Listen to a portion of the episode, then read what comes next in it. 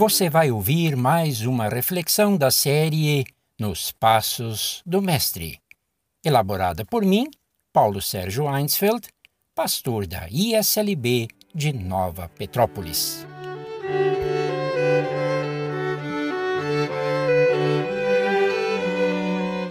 Tema de hoje: Esperando visita. Lucas capítulo 1, versículos 5 a 25. Que susto! O marido volta para casa calado. Estivera fora por uma semana trabalhando como sacerdote no templo de Jerusalém. Isabela anda curiosa à sua volta. Depois de um bom banho, vai me contar as novidades da capital. Pensa consigo a simpática senhora enquanto prepara a mesa com pão de cevada e coalhada de leite de cabra. Como ele permanecia calado, Isabel percebeu que algo muito estranho tinha acontecido. Zacarias estava completamente mudo.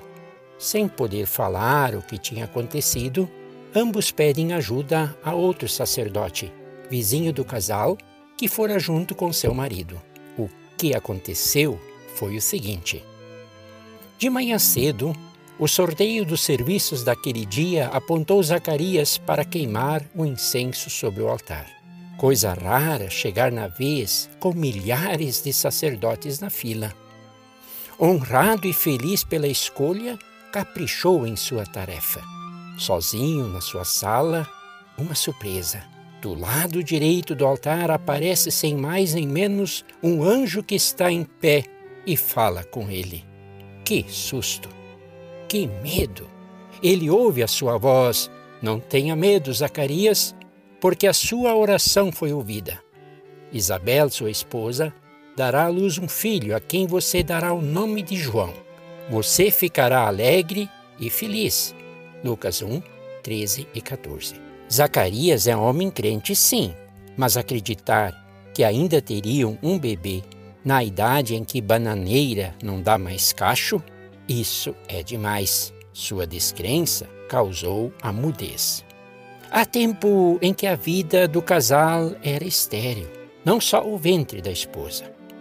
A repetição de sacrifícios e incensos já não lhe dava mais a alegria dos primeiros tempos. O que ainda esperar da vida? Mas, naquele dia, a divina visita lhe surpreendeu um novo serzinho viria alegrar os corações cansados dos velhos. Seu nome será João, que significa Deus é gracioso.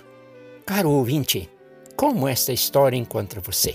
Você anda cansado com a mesmice da vida? Você também vive tempos estéreis de pouca vida de fato, sem alegria, sem esperança?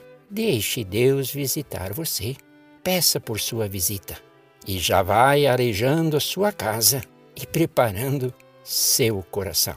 Coisa nova vem por aí.